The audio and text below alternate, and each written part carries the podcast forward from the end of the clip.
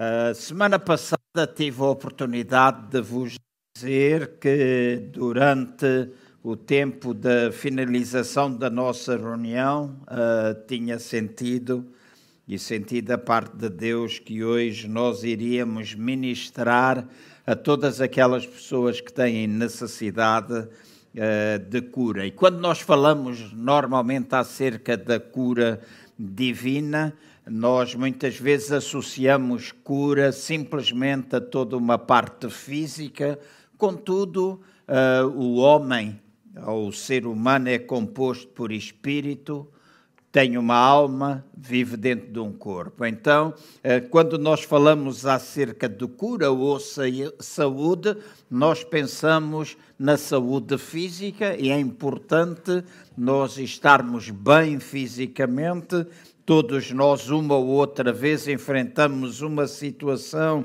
em que fisicamente nós não estamos bem, vivemos tempos em que isso acontece ou está a acontecer com alguma frequência, mas também uh, muitas vezes nós não nos encontramos assim tão bem no sentido uh, de nossa alma ou da nossa mente, da nossa vontade, das nossas emoções. E hoje encontramos muitas pessoas que estão com doença em termos da sua alma.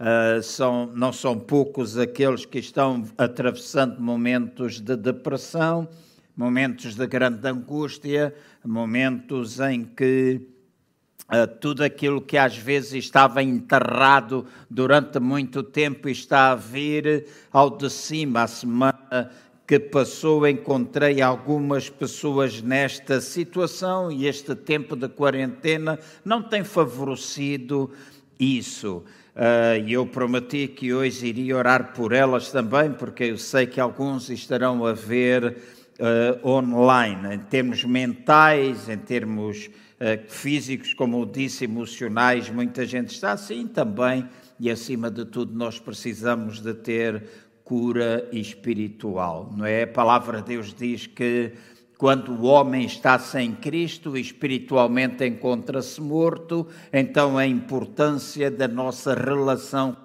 Deus para que nós possamos ter vida e vida com abundância em Cristo Jesus. E eu gostaria de vos convidar a abrir em 2 de Reis, no capítulo 5. Eu vou procurar ser o mais breve que eu puder ser para que no final desta reunião nós possamos ministrar a todos aqueles que estão aqui, que se encontram doentes e que vieram com este propósito também à casa, à casa de Deus, mas também a todos aqueles que estiverem em casa e nos estiverem a ouvir. Então, em 2 de Reis, no capítulo 5, nós encontramos aqui alguma coisa, uh, porque é um capítulo que nos fala acerca da cura de Naamã. Há algo que eu gostaria de partilhar. Eu sei que poderia investir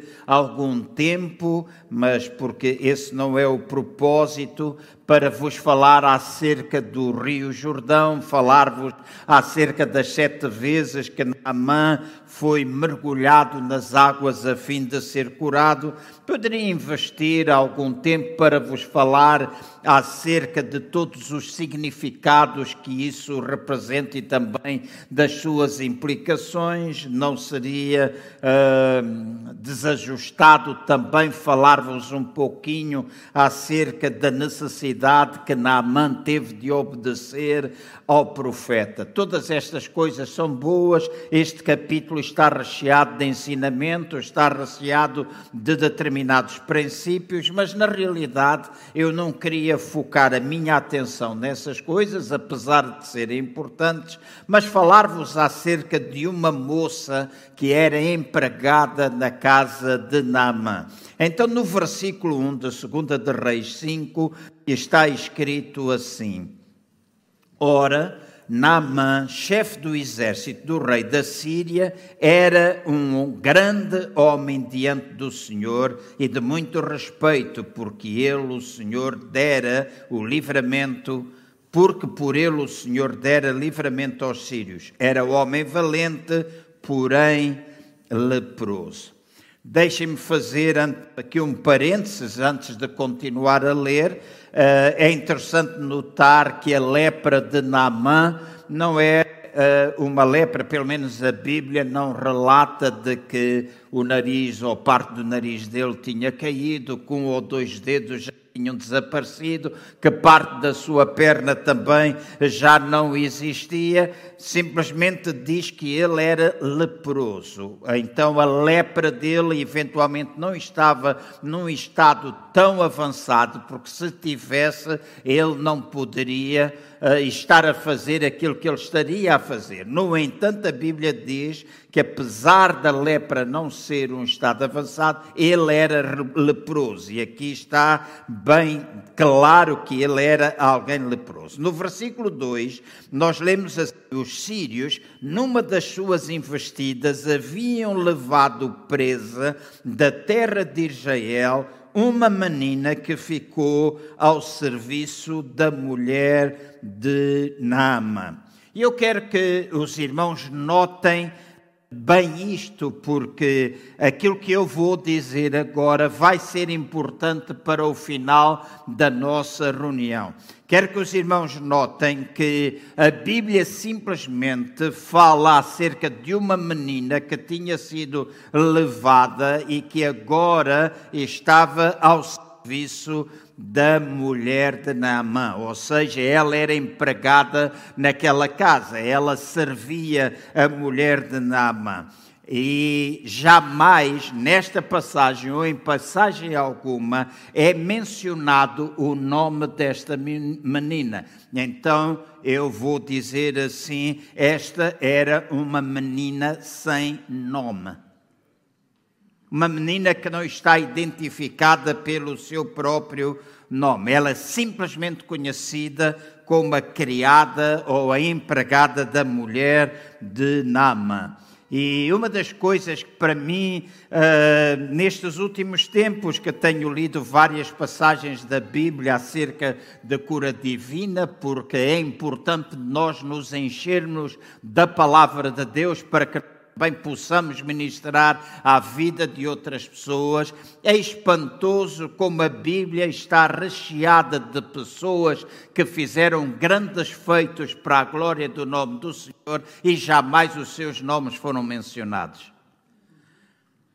Há muito cristão nos dias hoje que, cujos nomes não são mencionados, mas que são importantes na realização da obra de Deus. Então, esta era mais uma menina sem nome. E diz que esta menina sem nome, no versículo 3, disse à sua senhora: Oxalá que o meu Senhor estivesse diante do profeta que está em Samaria. E agora vou convidar-vos a lerem comigo aquilo que está, lermos em conjunto e em voz alta aquilo que está escrito a seguir. Ela falou, era Oxalá que o meu Senhor estivesse diante do profeta que está em Samaria, e depois ela diz assim: Pois este o curaria da sua lepra. Vamos dizer juntos? Pois este o curaria da sua lepra.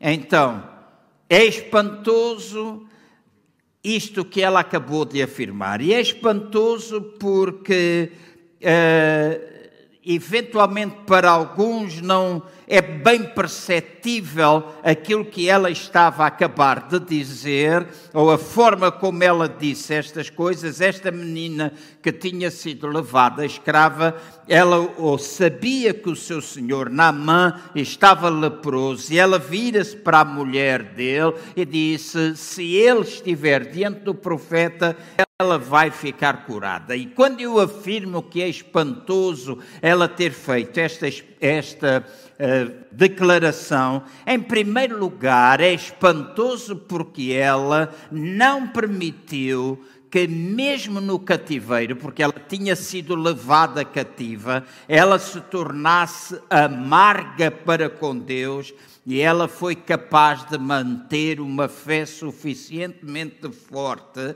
para que pudesse dizer à mulher de Naamã: se ele estiver diante do profeta, ele vai ser curado. Ou seja, por, por outras palavras, aquilo que ela estava a dizer é que ela jamais tinha permitido que o cativeiro fizesse com que ela desenvolvesse uma mentalidade de vítima.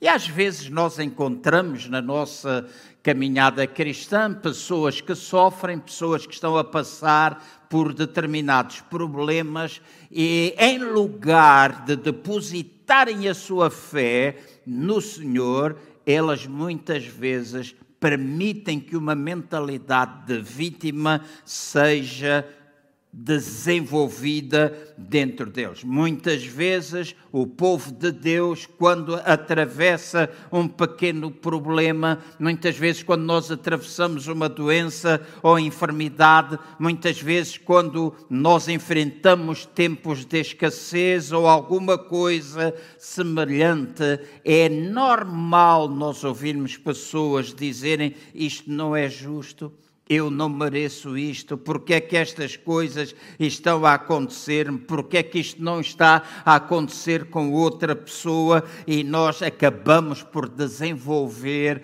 alguma amargura. Eu não esqueço há muitos anos atrás, e quando falo disto, eu tenho sempre de me lembrar da minha filha Anocas, há muitos anos, e eu sei que ela era uh, bem jovem, não posso precisar quantos anos atrás foi, mas foram muitos. Ela ainda andava na escola e eu estava de férias, eu possuía o cartão Interpasse que possibilitava ter férias uma vez, uma semana por ano gratuitamente num hotel e nós estávamos hospedados no hotel em Monte em daquela zona do Carvoeiro, um hotel que fica sobre a colina, e eu tive de sair para vir a Lisboa para inscrever a na escola. E quando eu fui para baixo, vi a falar com ao telefone, mas o carro tinha mãos livres, portanto não ia com o telefone na mão, mas ia com mãos livres. Ia a falar com a irmã Fátima Fernandes, que na altura trabalhava na igreja, e alguém, ao fazer, eu ia a fazer uma curva e uma senhora da Alemanha vinha ultrapassar num caminhão, nós ficámos frente a frente, tive de me desviar, automaticamente perdi o controle do carro, o carro foi na direção uh, da outra faixa, vem um carro da, conduzido por um português, mas que vivia na Bélgica, e então bateu de frente. Eu perdi os sentidos, fiquei inconsciente até que a polícia chegou. Esta é uma história, levado para o hospital, etc. Foi uma carga de trabalhos, mas o importante que eu quero salientar é que a Nocas disse é precisamente o facto de nós acabámos de chegar, porque era, estávamos lá dois ou três dias de férias e ela virou-se para a mãe e disse: Por que é que aconteceu ao pai e não aconteceu a nenhuma outra pessoa? Às vezes nós desenvolvemos pensamentos quando alguma coisa nos acontece a nós, nós ficamos amargurados. E deixem-me dizer que algumas vezes Algumas dessas pessoas amarguradas até deixam a igreja, até abandonam o Senhor, deixam de desenvolver uh, relacionamento com Ele. E, e o que eu gostaria de salientar ao fazer estas afirmações é de que, para mim, é verdadeiramente importante quando nós queremos alcançar alguma coisa de Deus que nós não sejamos desistentes. Que nós não baixemos o nosso braço, que nós não deixemos de lutar. Amém? É importante a nossa atitude quando nós estamos a enfrentar espiritualmente, emocionalmente ou fisicamente algum problema, alguma doença, alguma crise. É importante a nossa atitude. Vocês nunca vão mostrar realmente quem são, a menos que sejam capazes de expandir a vossa fé, expandir a vossa confiança, expandir o vosso descanso no Senhor em tempos de crise. Podemos perguntar por que é que isto aconteceu, por que é que está a acontecer conosco, porque é que estas, estas coisas uh, vieram até mim, porque é que tem de ser feito desta maneira. Nem eu nem vocês oramos por coisas, eu e vocês não oramos, nem pedimos a Deus doenças, nós não pedimos a Deus problemas, apesar de muitas vezes pedirmos paciência, e quem pede paciência às vezes está a meter-se em alguns problemas porque é o que a Bíblia diz, não é? Quando nós às vezes pedimos paciência, é, os problemas às vezes produzem a paciência, mas nós não precisamos pedir paciência para produzir problemas. Então, eu não oro a Deus por eh, essas situações, eu na realidade, quando oro e quando busco a Deus, para além da importância do relacionamento com Ele, porque a nossa relação com Ele não é fruto ou não deve ser desenvolvida por causa daquilo que Ele nos dá, mas nós desenvolvemos relação para criar intimidade e na nossa intimidade, então nós pedimos para que Ele nos livre da tentação, para que Ele nos livre do mal, para que nós possamos desfrutar saúde, para que nós tenhamos as nossas necessidades supridas, mas não somente a nossa necessidade suprida, nós oramos também para que possamos ter mais do que aquilo que nós precisamos a fim de sermos transformados em canais de bênção. Então, mas é um facto que todos nós enfrentamos crises, todos nós, uma ou outra vez, enfrentamos doença, uma ou outra vez, enfrentamos escassez, mais cedo ou mais tarde na nossa vida. Mas nós encontramos aqui uma moça, encontramos aqui uma menina sem nome, a fazer esta declaração: Se o meu Senhor estiver diante do profeta, de certeza absoluta que ele irá ficar curado.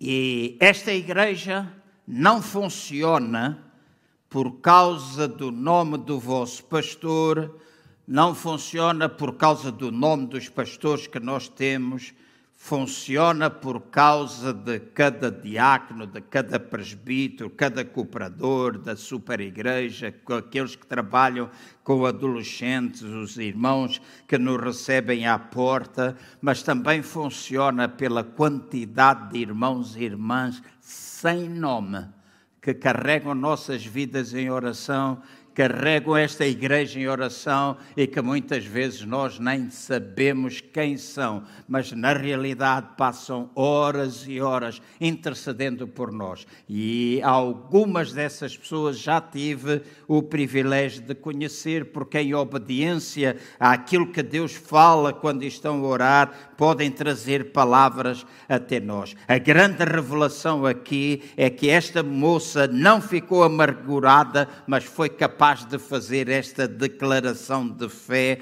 à mulher de Naamã. Ele irá ficar curado se estiver diante do profeta. Isto me faz lembrar algumas outras passagens das Escrituras, principalmente a mulher do fluxo de sangue. Ela também não tinha um nome. A Bíblia também não menciona o nome dela mas diz que ela tinha um fluxo de sangue que já durava há muitos anos, já tinha investido grande parte do seu dinheiro para encontrar cura, mas não encontrou cura e ela vai na direção de Jesus porque ela dizia interiormente: se eu tocar na orla do seu vestido, eu sararei. E encontrou obstáculos, encontrou discípulos que a queriam afastar, encontrou uma grande multidão à volta dela. Ela deve ter interrompido, e se naquele tempo as pessoas eram como nos dias de hoje, e eu penso que o ser humano é ser humano em todas as gerações Por certo, alguns daqueles que estavam à volta de Jesus ficaram extremamente aborrecidos quando aquela mulher tentou afastar este, afastar aquele, para tentar chegar perto de Jesus. Mas não foram os obstáculos que impediram aquela mulher de seguir aquilo que ela sabia no seu interior, a fé que ela tinha depositada em Jesus, porque ela já tinha ouvido falar dele, já tinha ouvido dizer que era Jesus quem salvava, era Jesus quem curava, era Jesus quem libertava, por isso ela dizia para si mesma: se tocar na orla do seu vestido, eu vou ficar curado. Então ela movia todos os obstáculos até que chegou no, no momento em que tocou na orla do vestido de Jesus e ficou curada. E diz que Jesus parou, virou-se para a multidão que estava à volta dele e perguntou: Quem é que me tocou? E os discípulos devem ter dito: Jesus, tu estás maluco, tu estás doido, tu estás aqui apartado por toda a gente, Estás a ver? Nós até estamos aqui a tentar fazer um cordão de proteção. Como é que tu dizes quem é que me tocou? E Jesus disse: Houve um toque que me foi dado, que fez com que da minha vida, de mim mesmo, saísse virtude. E não são os toques ocasionais que fazem com que do coração ou da vida de Jesus saia bênção, saia cura. São toques que nós damos nele com fé, com confiança, com descanso, baseado naquilo que ele é e naquilo que ele fala.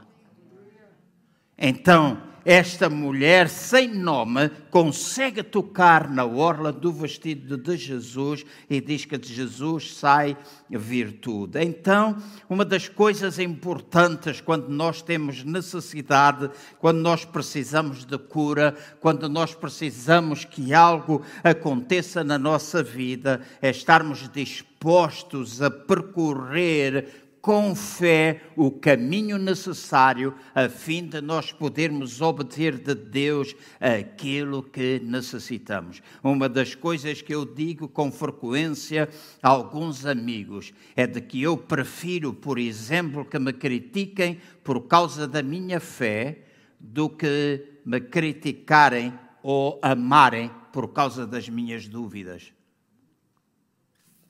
Eu volto a repetir, eu prefiro ser criticado por causa da minha fé, por causa daquilo que alguns consideram loucura, por causa daquilo que alguns consideram sonhos, do que ser criticado por não fazer nada. E ter dúvidas, não avançar, não arriscar povo diz que não arrisca, não patisca nos caminhos de Deus. Se nós não dermos passos de fé, nós também não podemos esperar nada. Ah, mas Deus, se quiser, vai fazer. Sim, Deus, se quiser, Ele faz. E deixa-me dizer, Ele sempre quer. Não há versículo nenhum da Bíblia que demonstre que Ele não queira curar as pessoas. O ministério de Jesus foi um ministério que diz que com todas as pessoas com quem ele se cruzou foram curadas. A única coisa que impediu de ele operar muitos milagres foi a incredulidade e a falta de honra que ele experimentou na sua própria cidade. E mesmo assim, isso não foi impedimento de que alguns poucos milagres pudessem acontecer. Então, nós precisamos quando estamos em aflição ou quando vemos alguém em aflição, nós precisamos apontar na direção certa. Aquela moça apresentou para o profeta, o homem ungido por Deus, e diz: Se Naamã estiver, ele vai, diante do profeta, ele vai ser curado. Então, mesmo no meio das nossas aflições, no meio dos nossos problemas, é o meu convite para aqueles que estão em casa, o meu convite para todos vocês que estão nesta sala, é para que possam colocar os vossos olhos em Jesus. Porque ao tocarmos com fé nele, nós podemos receber dele cura espiritual, emocional e cura física.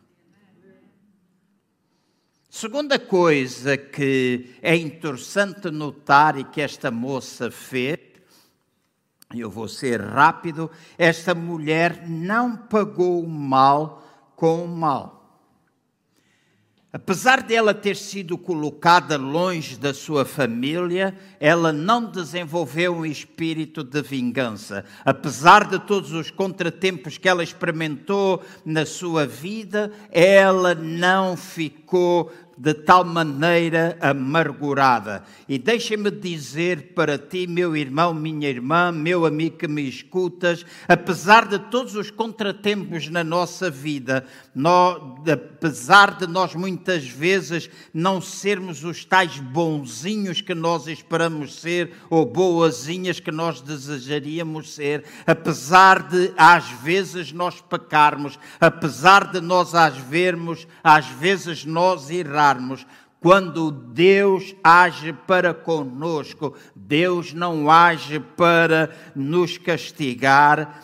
Nós não podemos, quando experimentamos, como muitas pessoas desenvolvem essa mentalidade, quando alguma coisa desagradável acontece na nossa vida, muitas vezes as pessoas têm tendência a pensar: é Deus a castigar-me.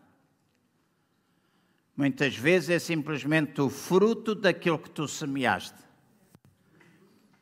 Muitas vezes nós pensamos que para Deus amar, para Deus fazer alguma coisa, nós precisamos ser muito bonzinhos.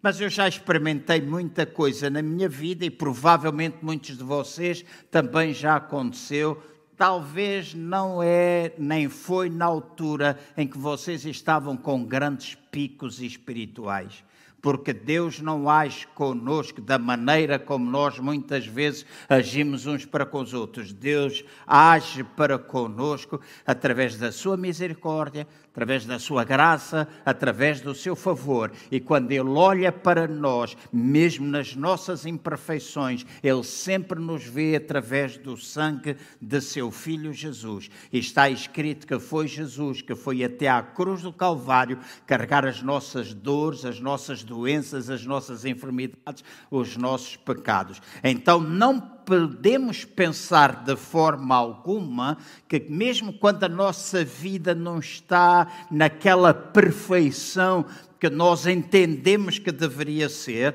e com isto eu não estou a abrir a porta para um evangelho simples em que vale todas as coisas. Não estou a abrir a porta neste sentido, mas eu estou a dizer que muitas vezes tu precisas ficar liberto daquela mentalidade do castigo de Deus, porque na realidade aquilo que Deus quer fazer contigo é abençoar-te, é livrar-te e é colocar-te num lugar bem mais elevado, a fim de tu poderes experimentar a vida abundante que tu podes ter. Esta moça não deixou que desenvolvesse dentro dela mentalidade, espírito de vingança, alguma coisa contrária, mas ela disse: Ok, eu estou aqui, eu estou servindo esta mulher, mas mesmo assim eu vou olhar para aquilo que faz parte do meu fundamento. E tu precisas nesta manhã, se estás enfermo, se estás doente, se estás a passar algum problema, a colocar de lado o espírito de acusação que jamais pode vir de Deus porque muitas vezes nós pensamos que acusação é a mesma coisa do que convicção. Mas deixem-me dizer: acusação ou condenação e convicção são duas coisas bem distintas. Deus não acusa ninguém. Deus não condena ninguém, no sentido em que nós muitas vezes dizemos, Deus convence. Então, quando nós fazemos alguma coisa errada, deixem-me pôr as coisas de maneira que vos possa ajudar. Se nós fazemos alguma coisa errada, nós estamos debaixo de convicção do Espírito Santo quando aquilo que nós sentimos nos leva a aproximar-nos de Deus. Nós ficamos debaixo da condenação ou do erro quando aquilo que nós sentimos nos afasta de Deus. A convicção aproxima-nos, a condenação afasta-nos. Então, quando tu passas por essas lutas interiores e que às vezes começas a culpabilizar-te a ti mesmo, fala contra isso em nome de Jesus e diz: Espírito, se tu me estás a, convencer, eu vou aproximar-me de ti. E ao aproximar-me de ti, mesmo que tu tenhas errado, mesmo que tu tenhas pecado, a palavra de Deus diz: se tu erras, se tu pecaste e fazes a confissão, deixas, alcanças a misericórdia do Senhor. Então não é alguma coisa de condenação. E o tempo está a correr e eu quero poder ministrar às vossas vidas. Em terceiro lugar, aquilo que eu gostaria de salientar na vida desta mulher é de que ela não permitiu a si mesma que a sua fé enfranquecesse em tempos de crise. Ela estava numa situação difícil, ela tinha sido levada cativa, mas ela não permitiu que a fé enfraquecesse. E quando nós estamos enfrentando crises, quando nós estamos a enfrentar dificuldades, doenças, enfermidades, com fé, então nós temos a habilidade de vencer, nós temos a capacidade de ultrapassar e fazer frente a todos os ataques do nosso inimigo. Quando nós sabemos que Deus é conosco, nós não temos de ter medo. Quando nós sabemos que Deus é conosco, nós podemos olhar para a doença e nós podemos declarar com ousadia que pelas pisaduras de Jesus Cristo nós fomos sarados nós podemos olhar para a escassez e dizer: o justo jamais mendigará o seu pão. Nós podemos olhar para as diferentes situações difíceis e dizer: em Deus eu experimento paz. A paz de Deus excede o meu entendimento, porque a nossa confiança não está na nossa habilidade, não está na nossa capacidade, a nossa confiança, o nosso descanso está no Senhor que é capaz de fazer todas as coisas. Eu e você já passamos por momentos difíceis. Alguns, dois, três anos atrás, experimentei momentos complicados e algumas pessoas diziam: Mas por que é que tu não preocupas? E eu preocupava, passei muitas noites sem dormir, tive muitas lutas, chorei muitas vezes. Eu não vou dizer aos irmãos, sou humano como vocês são, mas lá no íntimo lá no mais profundo do meu ser, quando eu ouvia dizer, mas porquê é que não fazes assim, porquê é que não fazes assado, eu dizia para mim mesmo, eu já fiz tudo aquilo que eu sei que deveria fazer, a única coisa que me resta é descansar no Senhor.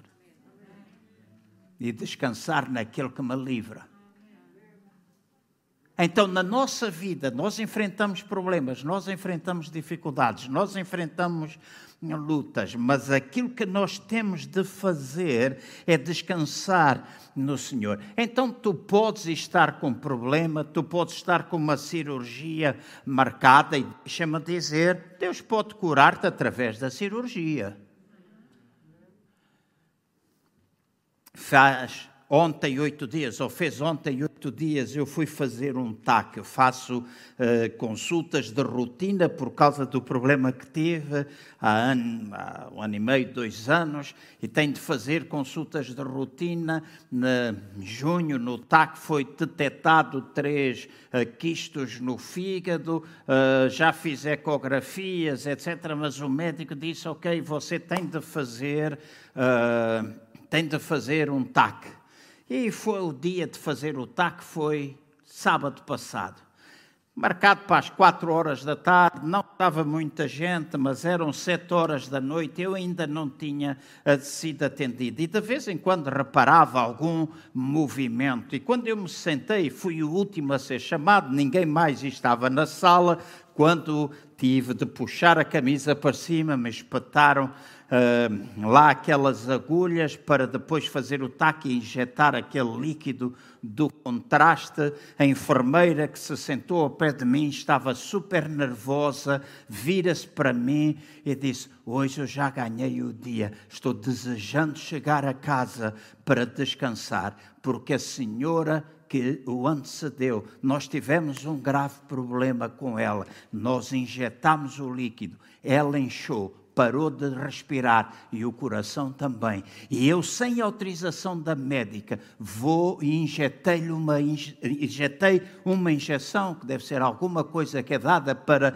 reanimação, e ela voltou a si, agora está ali, a médica já chegou e ela está agora bem, já recuperou. E eu pensei para mim mesmo: excelente notícia que me foi dada no momento anterior a eu entrar lá dentro, ela a dizer que a pessoa que esteve lá antes de mim e depois ainda me acrescentou dizendo: este líquido que nós injetamos é um veneno. Foi o que ela me disse. Claro que eu fiquei nervoso, sou humano tal e qual como vocês. Se ouvissem isso, vocês iriam ficar, por mais fé que a gente possa ter.